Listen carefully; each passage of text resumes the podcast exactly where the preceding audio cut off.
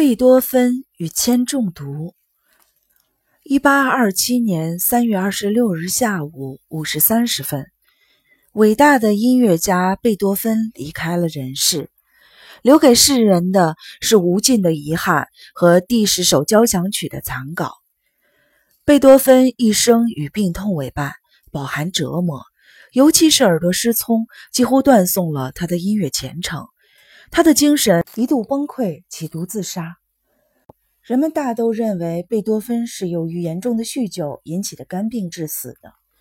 五十五岁时，贝多芬被诊断出患有严重的肺积水，接着便是肝硬化，最后引起水肿。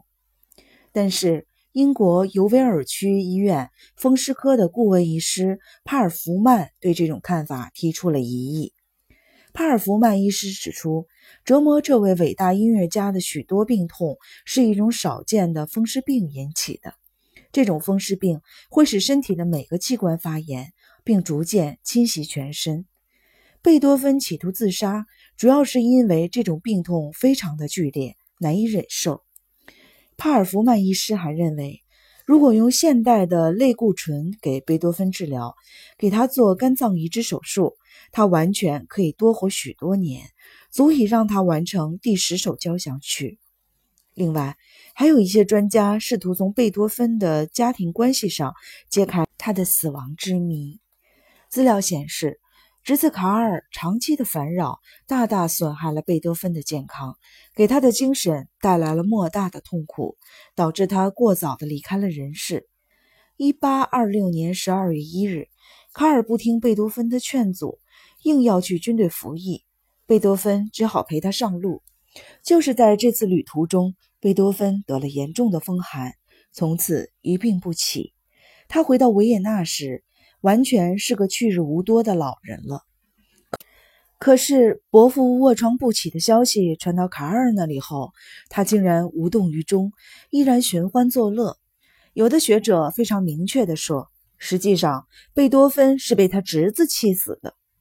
直到一九九六年，一种更为权威的贝多芬死因才露出水面。该年五月，科学家沃尔博士对贝多芬的头发进行了脱水处理，然后分别以一百倍、四百倍和一千倍的放大倍数对头发进行了观察。为了得到正确的结论，沃尔博士将贝多芬的两根头发放在一个低温氧气发生炉中进行焚化处理。随后，利用电子扫描显微镜能量分散光谱测定法和离子扫描显微镜质量光谱测定法，对已经成灰烬的头发进行了分析。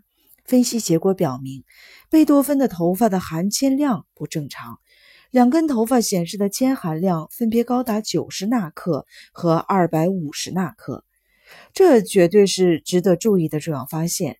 这意味着。贝多芬头发中铅的平均含量是正常人的四十二倍。沃尔博士在研究报告中写道：“研究结果可以证明，贝多芬在临死时处于大剂量的铅中毒的状态。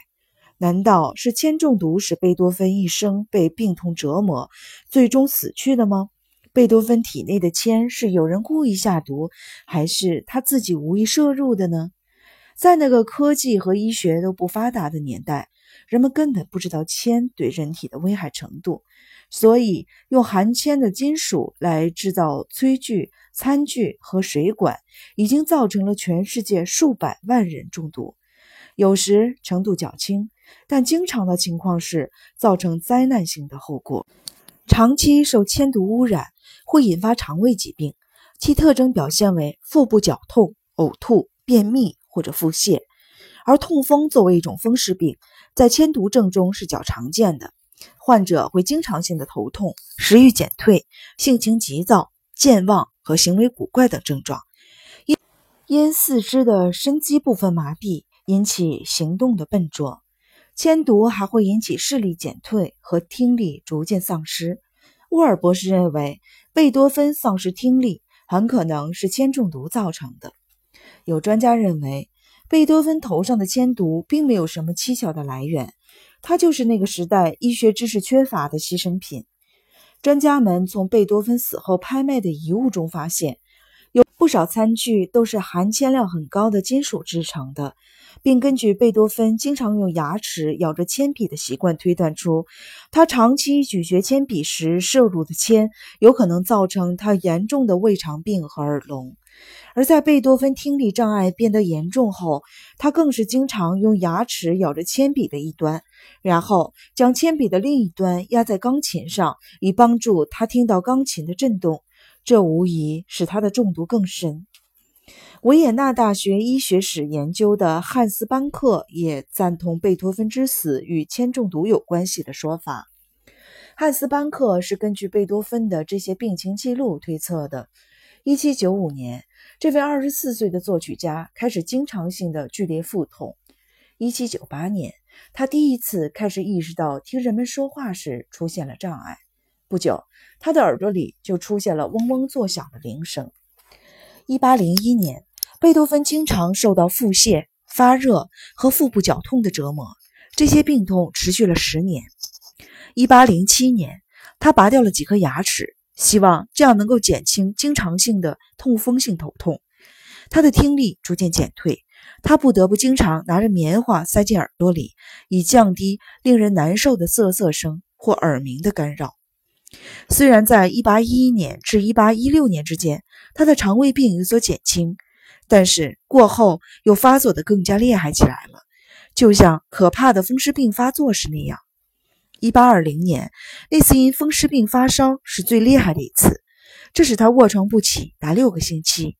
1821年，贝多芬得了一次黄疸病，多次急性腹泻和便秘。1822年，他又得了一次胸部痛风。1823年，他出现了持续性的眼痛和更多次的严重的腹部绞痛。他的听力在这五年之间已经变得非常的弱了，以致人们与他交流时开始要用笔谈。1824年，他经常性的卧床不起。1825年，他的肠炎经常发作，鼻子出血，还时不时的呕吐。次年，他的腹部开始肿胀，背部出现严重的疼痛，黄疸病发作的很厉害，又得了一次肺炎。到了年末，他不知不觉的就病入膏肓。三个月之后，出现了肝昏迷，终因肝功能衰竭而死亡。除了有这些疾病之外，他的脾气还变得急躁起来，行为越发的古怪。一八零零年年初，他告诉朋友们，他吃饭时开始大量的喝葡萄酒，目的是刺激他日趋减退的食欲，同时为了减轻疼痛。就从他异常的走路的样子，也能看出他已经长期受铅中毒的影响。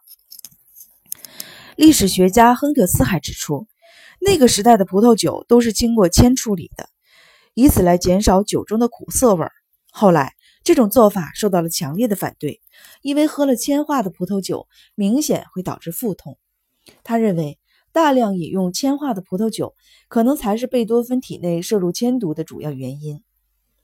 贝多芬体内的铅毒究竟是不是造成他死亡的原因呢？